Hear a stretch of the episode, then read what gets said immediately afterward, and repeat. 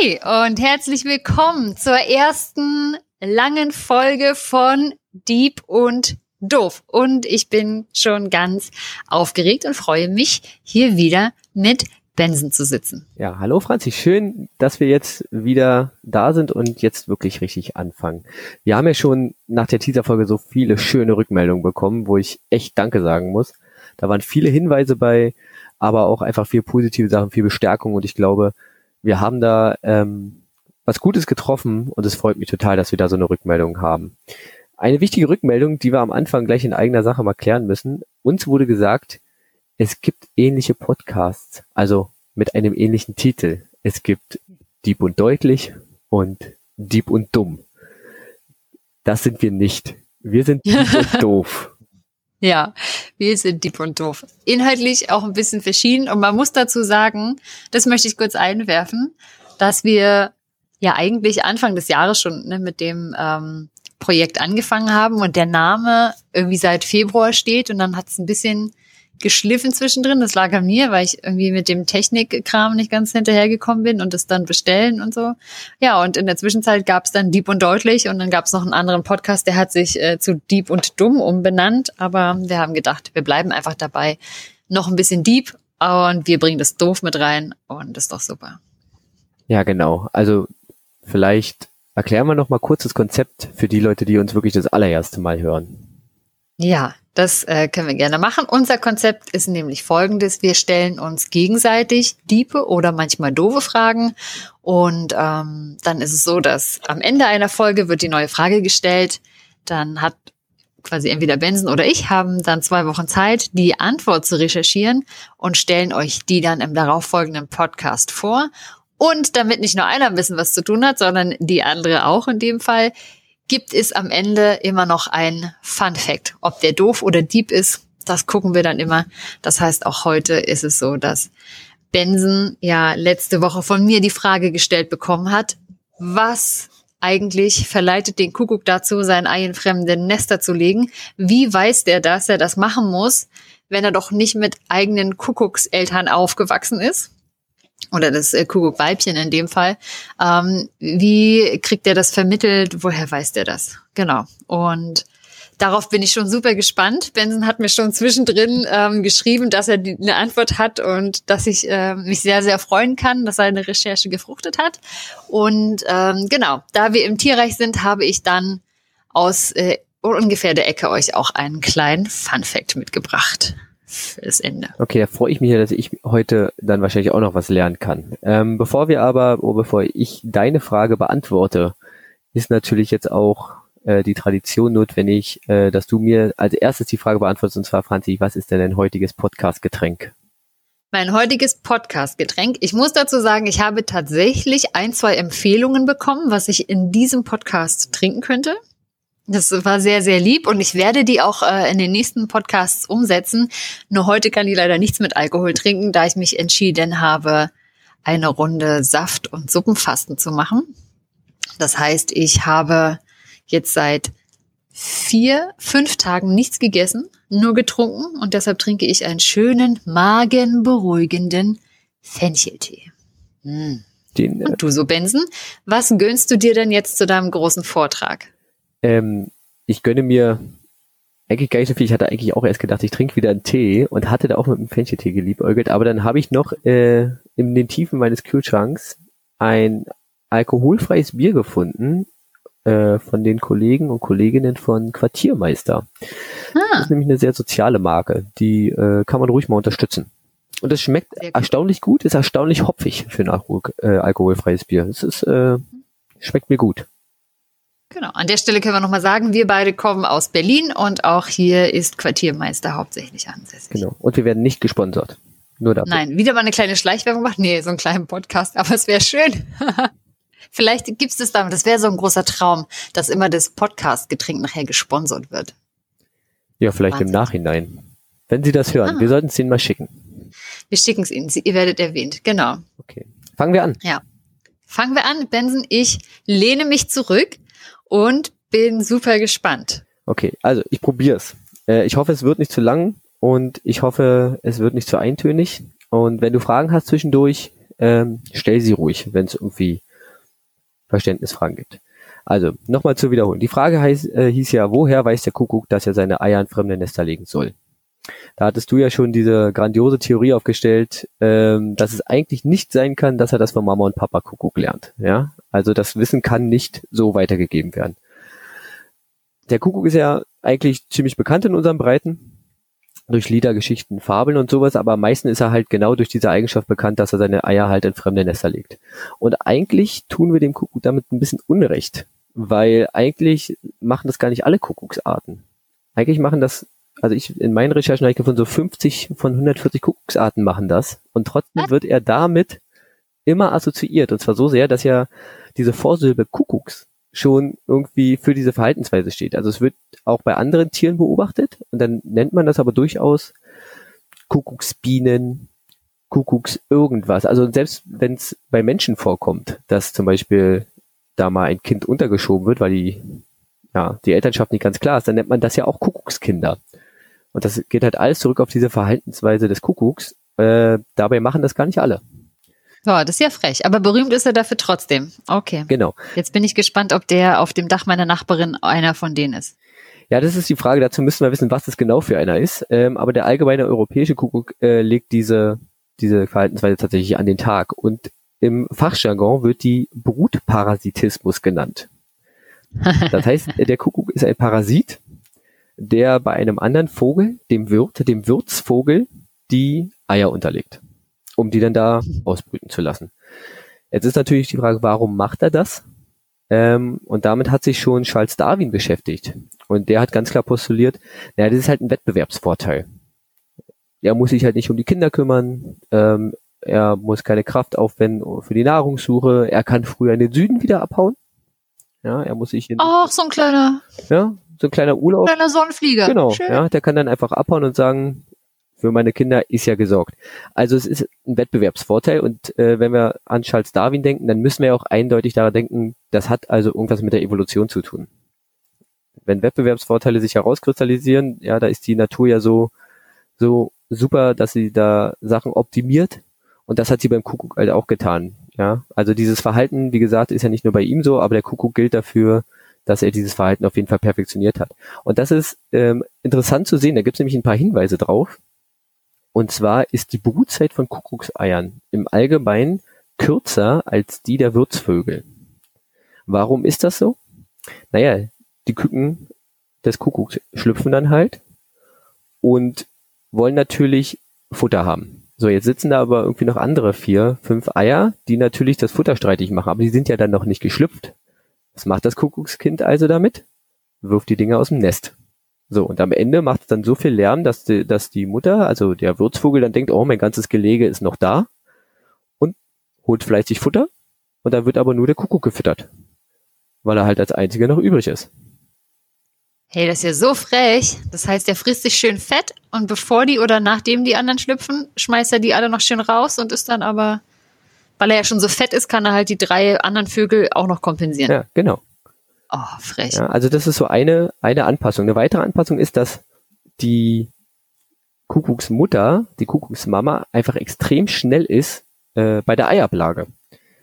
Wenn da halt gerade mal jemand irgendwie, also ein Nest unbeaufsichtigt ist, das ist auch meistens so, dass die, wenn die Wirtsvögel ihre Eier legen, dass sie dann mehrere Eier legen, zwischendurch nochmal wegfliegen und die aber auch erst ausbrüten, wenn sie wirklich ihre Eier zusammen haben. Also wenn die im Schnitt so fünf Eier legen, dann fangen die auch erst mit dem Ausbrüten an. Das heißt, der Kuckuck hat so ein kleines Zeitfenster.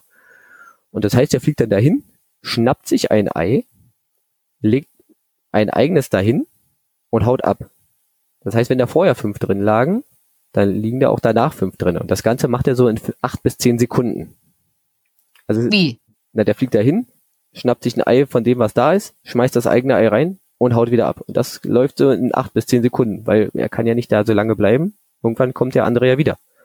Das heißt, die Kuckucksfrau braucht nur, sage ich mal, drei Sekunden, um ihr Ei abzulegen? Ja, so ein bisschen mehr, ein bisschen mehr, also vielleicht fünf. Aber ja, es ist eher so im Galopp verloren. Boah, ich stelle mir gerade vor, das wäre bei uns Menschen so. Ja. Flupp. Hm. Würde einiges einfachen, glaube. Also. Ja. Weiß ich nicht. So, das ist ein weiterer Punkt, worauf sich der Kuckuck spezialisiert hat, ist, dass er sich nämlich auf ein eine Vogelart spezialisiert, wo er seine Eier reinlegt. Wenn er nämlich zum Beispiel, also da gibt es ein paar, die sich auf eine Amsel spezialisieren, dann legen die halt ihre Eier immer in die Amselnester. Oder auf einen, was habe ich gelesen, Drosselrohrsänger, dann legen die halt das da rein.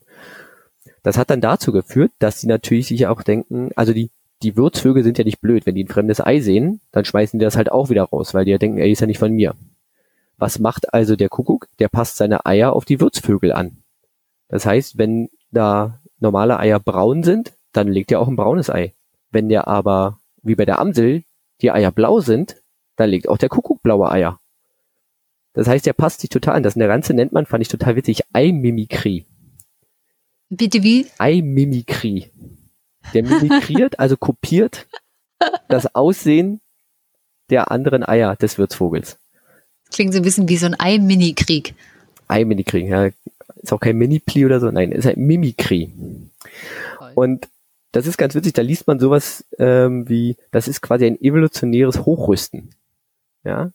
Der eine wird immer besser, fremde Eier zu erkennen und der andere wird immer besser, seine Eier besser zu tarnen. Sodass es dann halt wieder gleich aussieht. Ja, also die passen sich dann an und das ist dann halt evolutionär bedingt. Genau. Und jetzt könnte man natürlich sagen, na gut, wenn das Evolution ist, wenn die sich so sehr darauf angepasst haben, ja, dann wird das mit dem, mit der Eiablage, dass sie wissen, wo sie es hinlegen müssen und, und dass sie es tun müssen, auch evolutionär bedingt sein. Und dann dachte ich mir, geil, bist du bei deiner Antwort schon angekommen.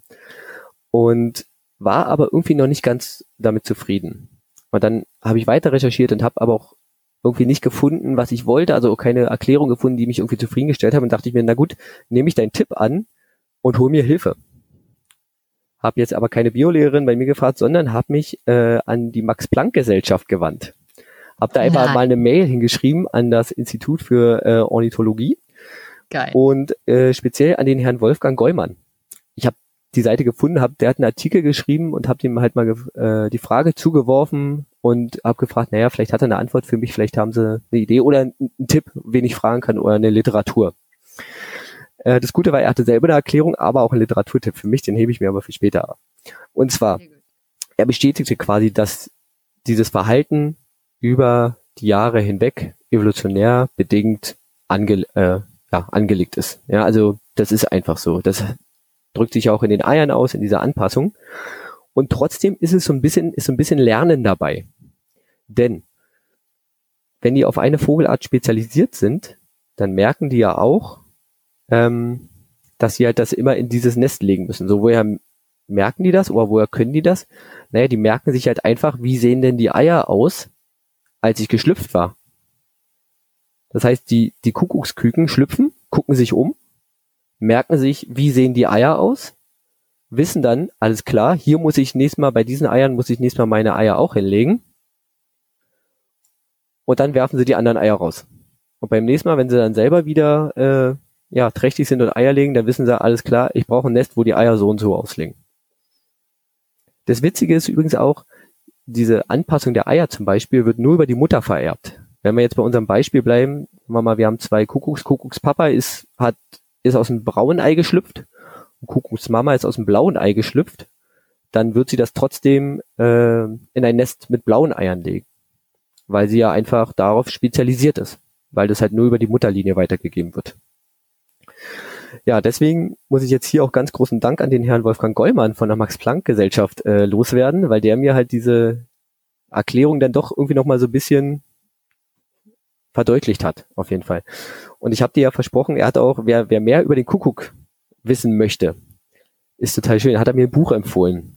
Das nennt sich, ist von Nick Davis, nennt sich QCO. Und gibt's leider nur auf Englisch, aber ich finde den Untertitel so schön, und zwar ist der Untertitel Cheating by Nature. Nice. Ja. Also der ist wirklich eine populärwissenschaftliche äh, Abhandlung über den Kuckuck, wie die ersten Filmaufnahmen vom Gelege und so gemacht wurden. Und ja, ist, ist ganz spannend zu lesen. Habe ich mir auch gleich gekauft. Habe ich auch schon ein bisschen drin rumgelesen. Ist wirklich, wirklich spannend. Also nochmal um das Fazit. Das Ablegen der Eier in fremde Nester ist genetisch bedingt. Ja, weil Wettbewerbsvorteil. Und sie sind auf eine spezielle Art angepasst.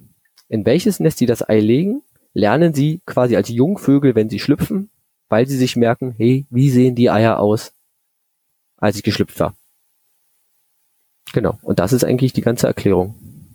Verrückt. Oder? Das ist Ja. also, du hattest quasi so ein bisschen recht, die lernen das doch halt nicht direkt von ihren Eltern, Ja. aber so ein bisschen auf zweiten Wege, weil sie sich merken, wo sie sind. Okay. Das heißt, das wäre jetzt die äh, Schlussfolgerung für mich, dass Vogeleier sehr, sehr unterschiedlich aussehen können. Ja.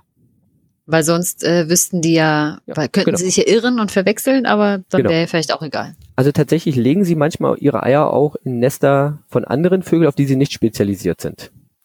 Dann kommt es darauf an, kennt dieser andere Vogel dieses Verhalten? Also wurde der schon mal von irgendeinem anderen Kuckucksart zum Beispiel irgendwie als Wirt benutzt? Mhm. Dann ist er natürlich auch erpicht darauf, seine Eier zu beschützen und die fremden Eier da rauszuwerfen. Kennt er dieses Verhalten nicht, dann kann es durchaus gut gehen, dass er das Ding trotzdem ausbrütet, auch wenn es ganz anders aussieht. Ja, Ah, weil der es halt nicht, weil der das dann halt evolutionär nicht gelernt hat, sich dagegen zu verteidigen. Wow. Deswegen. Das heißt, wenn man jetzt so eine Insel hätte, auf der Vögel leben, und man setzt da so zwei, drei, vier Kuckuckse aus, dann könnte es sein, dass in kurzer Hand oder nach kurzer Zeit dann nur noch der Kuckuck lebt. Wenn die anderen das nicht schnell genug checken. Genau, Oh. genau. Und wenn sie es schnell genug checken, Mhm. dann können wir wahrscheinlich erleben, dass in gewisser Zeit sich der Kuckuck auf diese Eier anpasst und dann wieder probiert, ist trotzdem probiert. Ja, also das ist dieses evolutionäre Hochrüsten. Verrückt. Ja, ist total verrückt, oder? Und ich fand, das ist echt eine ganz nette Erklärung, weil es so ein bisschen wieder zeigt, dass, dass die Natur sich anpasst und immer probiert, so Wettbewerbsvorteile zu optimieren, ähm, sich dann aber selber tatsächlich auch so ein bisschen wie so ein Kampf liefert. Was ist jetzt das, und sich das am besten dann, dann rausdrückt. Ja, ich finde das so krass, weil letztendlich man ja immer so ne, davon ausgeht, dass Tiere ja früh noch gar nicht so gut gucken können. Das scheint bei Vögeln dann ja ein bisschen anders zu sein. Auf der anderen Seite, ich meine, wenn der Kuckuck, der muss ja erstmal ein bisschen schwer und fett werden. Und dann guckt er sich wahrscheinlich die Eier schon ganz genau an, die er da aus dem Nest rollt und schmeißt. Dann wäre aber die Frage, woher weiß denn der Kuckuck, dass er die anderen ollen Eier, dass die nicht zu ihm gehören und dass er die aus dem Nest kicken muss? Das ist ja eigentlich auch krass, ne? Ja, das, er das wieder weiß. das wäre jetzt eine Folgefrage, vielleicht ähm, kontaktiere ich den Herrn Gollmann nochmal, aber vielleicht ist es auch so, also im Allgemeinen sind die Kuckuckseier ein Stückchen größer Ja. als die Eier der Wirtsvögel. Vielleicht können Sie Aber der hat das ablesen. eigene ja nie von außen gesehen, ne? Nee, hat er nicht. verrückt. Aber ich glaube, es ist tatsächlich Ja. so eine genetische Verhaltensweise, so ein Überlebenstrieb. Ich möchte der Einzige sein, der hier Futter kriegt.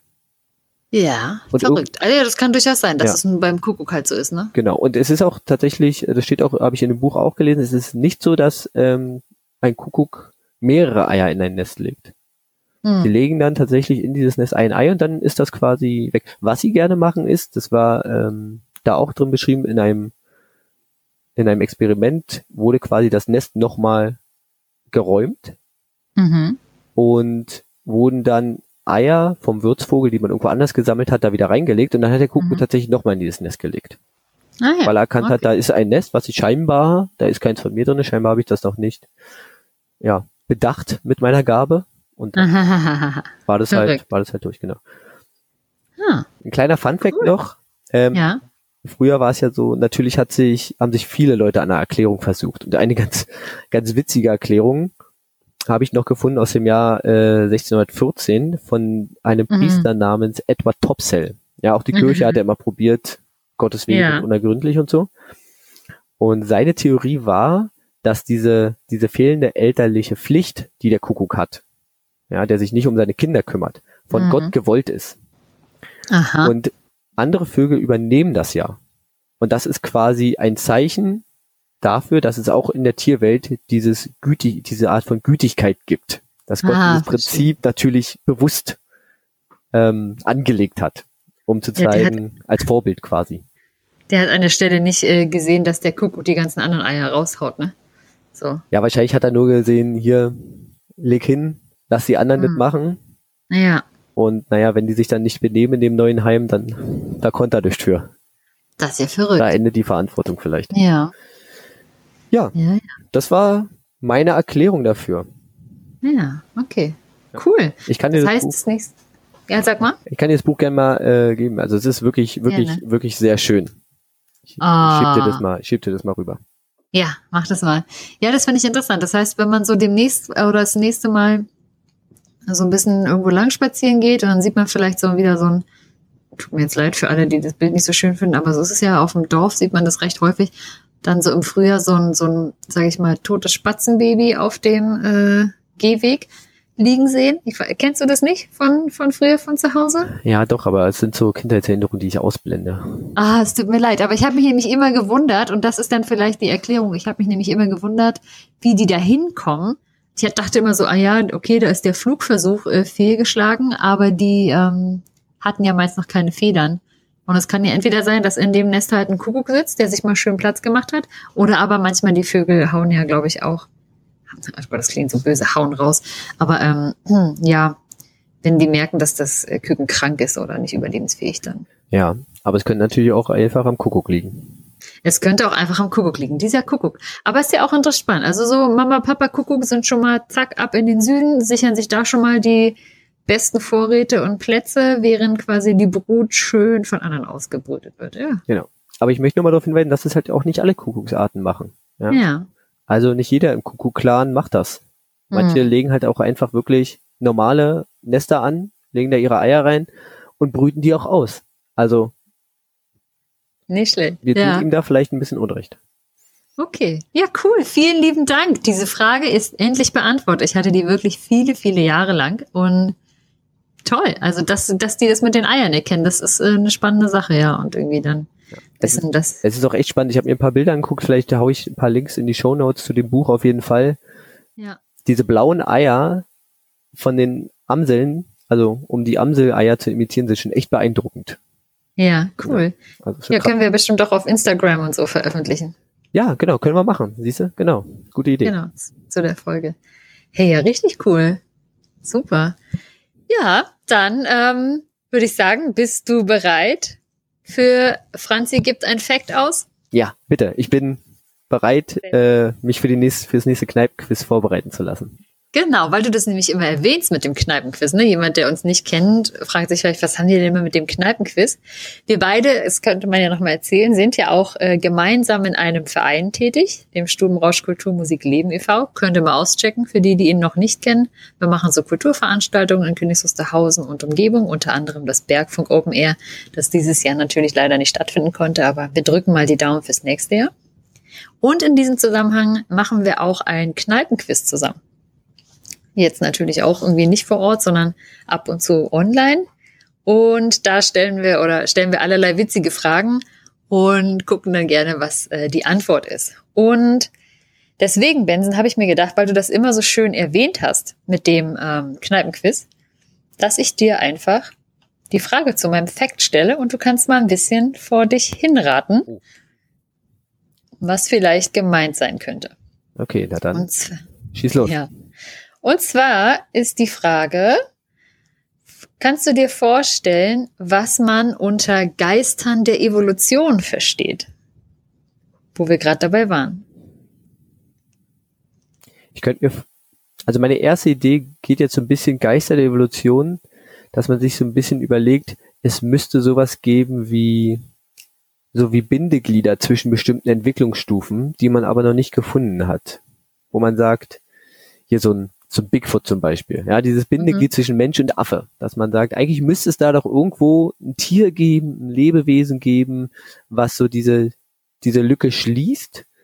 Und ja. es ist aber bisher noch nicht in echt nachgewiesen worden oder beobachtet worden, sondern es gibt es nur in der Theorie. Oder vielleicht, nee, ich glaube, ich bleib dabei. Ja, also so, so Lückenfüller. Sind mhm. es Lückenfüller für die, für die Evolution? Ähm, nein, tatsächlich nicht, aber eine spannende Idee. Und zwar war toll, dass du das Buch erwähnt hast, habe ich dazu nämlich auch, ähm, bin ich über ein spannendes Buch gestolpert. Das hat im Englischen auch den Titel The Ghosts of Evolution, Nonsensical Fruit, Missing Partners and Other Ecological Anachronisms. Also quasi übersetzt, äh, Geister der Evolution, unsinnige Früchte, fehlende Partner und andere ökologische Anachronismen von Conny Barlow. Sehr, sehr interessant. Und da geht es nämlich um Folgendes. Wie sich äh, Früchte vermehren, kennt man ja, ne? Entweder die bilden dann Samen letztendlich und entweder hat man Glück und der Wind schießt die durch die Gegend. Oder aber die bilden Früchte und der Samen ist in der Frucht, den kann der Wind jetzt oftmals schlecht durch die Gegend äh, treiben. Und dann sind sie darauf angewiesen, dass eben Vögel oder andere Tiere die Früchte fressen und mit dem Kot eben wieder ausscheiden und so in der Welt verteilen. So funktioniert es bei vielen Früchten. Und hast du dich schon mal gefragt, welches Tier zum Beispiel Avocado oder Mangokerne verteilen sollte? Oh Gott, ich esse beides ziemlich gerne. Will ich das wissen? Ja, das ist auch ziemlich große Kerne, die die haben.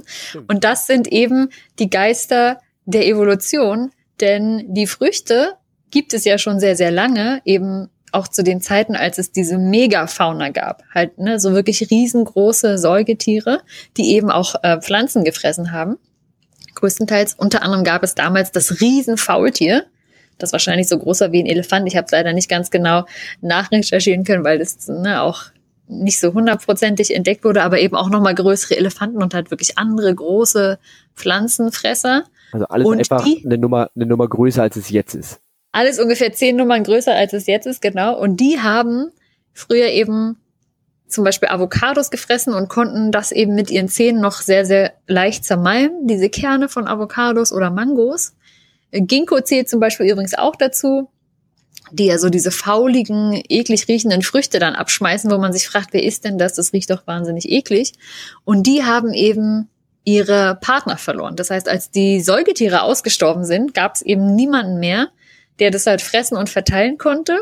Somit haben sich halt nur so ein paar gehalten an Ort und Stelle und heutzutage hat diese äh, Rolle der Samenverteilung eben der Mensch übernommen.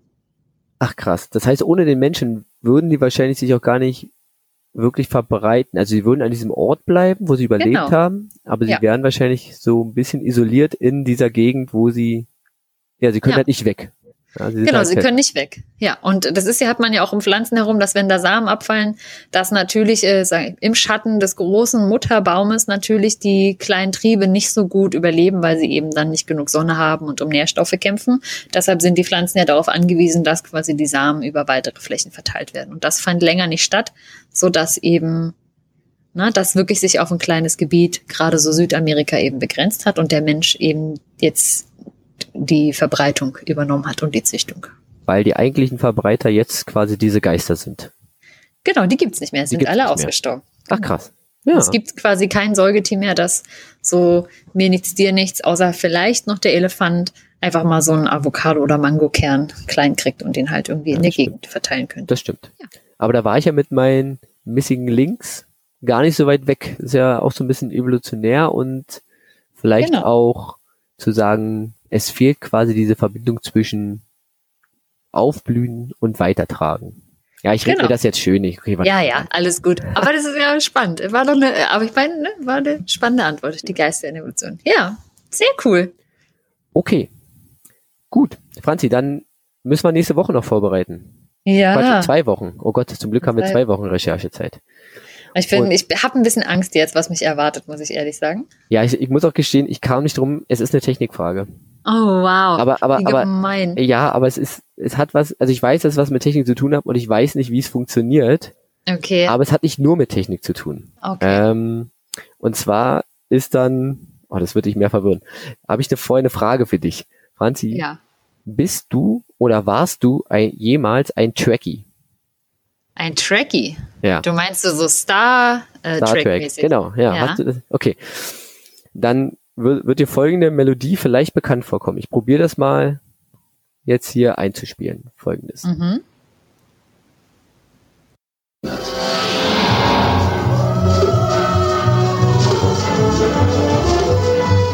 erkennst es? Ja, na klar. Da kann ich ja Okay, bevor uns hier irgendwie die GEMA aufs Dach steigt. Ähm, Franzi, was war's? Das war ja irgendwie na, aus äh, Star Trek. Ja, genau, es war das Titelthema von äh, Genau. Raumschiff Enterprise. Enterprise, ja. Genau, also wirklich das alte. Und zwar, Hier mit, Denk- wie heißt er? Captain Kirk. genau. Ja. Und man denkt ja immer, dieses, diese hohe Stimme, die da ist, dass es halt irgendeine, irgendeine Arie, irgendeine Frau ist. Aber ähm, es wird von einem Instrument. Ich ahne welches. Ja, du ahnst welches? Also Ist ein das Instrument. Theremin? Richtig. Ah. Ich möchte von dir in zwei Wochen wissen, wie funktioniert ein Theremin? Oh, okay. Ich weiß Gut. es nämlich nicht. Ich habe es mich schon ein paar Mal gefragt, aber ich weiß es wirklich nicht. Ist jetzt keine Oh, wow. Kindheitsfrage, weil Ja, mach, muss ja nicht. äh, muss nicht, aber ich weiß es wirklich nicht. Okay, bin sehr gespannt. Oh, okay. Mhm. Gut, ich äh, werde mir größte Mühe geben. Ich habe mich das tatsächlich auch schon gefragt, aber ich wäre Yes. eine Milliarde Mal zuvor gewesen, mir das durchzulesen und denke mir einfach nur, ah, das macht spannende Geräusche. Ah, da bin ich, ja, bin ich ja froh, dass du mir die Frage nicht gestellt hast, sondern dass ich dir da zuvor gekommen bin. Haha, sehr gut. Oh wow, Okay. und dann habe ich ja auch nicht was zu tun. Ja, Mhm. und ich freue mich äh, auf diese Antwort. Vielleicht findest du ja auch jemanden, der so ein Tracky ist, der dir das erklären kann. ja, oder jemand, der vielleicht so ein Instrument spielt. Ja, ich bin äh, sehr gespannt. Mhm. Ja. Gut. Okay, dann würde ich sagen, sind wir für heute fertig. Bleibt uns noch unser Feedback und Social Media Hinweisblock fürs Ende. Ja, Genau. sehr Also, fein. Ich mache das mal, ich übernehme das mal. Also, liebe Hörerinnen und Hörer, wenn ihr Spaß an dieser Folge hattet, dann schreibt uns das doch. Wenn ihr keinen Spaß an dieser Folge hattet, schreibt uns das doch auch. Oder wenn ihr Fragen habt, die ihr auch selber zu faul seid zu recherchieren und die wir für euch recherchieren sollen, dann schreibt uns auch das. Ihr könnt das machen entweder auf der Homepage von uns, ähm, www.diepunddoof.de. Ihr findet uns auf Twitter. Wenn ihr da schreibt, schreibt ihr eher mir, Benson, dann wäre das wahrscheinlich eher eine Frage, die ich Franzi stelle. Ja, und wenn ihr eine Frage habt, die vielleicht ich eher erklären soll, dann, Franzi, wo schreibt man dir am besten? Mir schreibt man am besten auf Instagram auch unter Dieb und Doof. Genau, genauso wie auf Twitter ist auch das Handle Dieb und Doof. Sehr schön. Ja. Ne? Also Benz, ich muss sagen, ich fand, persönlich war das ein grandioser äh, Podcast-Auftakt. Wir sind gespannt, ob der Rest der Welt es dann auch so sieht. Und genau, in Sonntag, dann in zwei Wochen, kommt die nächste Folge mit der Antwort auf äh, die Funktionsweise, wie funktioniert das äh, Theremin. Wir sind alle sehr gespannt. Und ähm, ja, dann bleibt uns ja eigentlich nur noch, uns zu verabschieden und Und- zu sagen, Auf Wiedersehen. Bis in zwei Wochen. ja, Ciao. tschüss.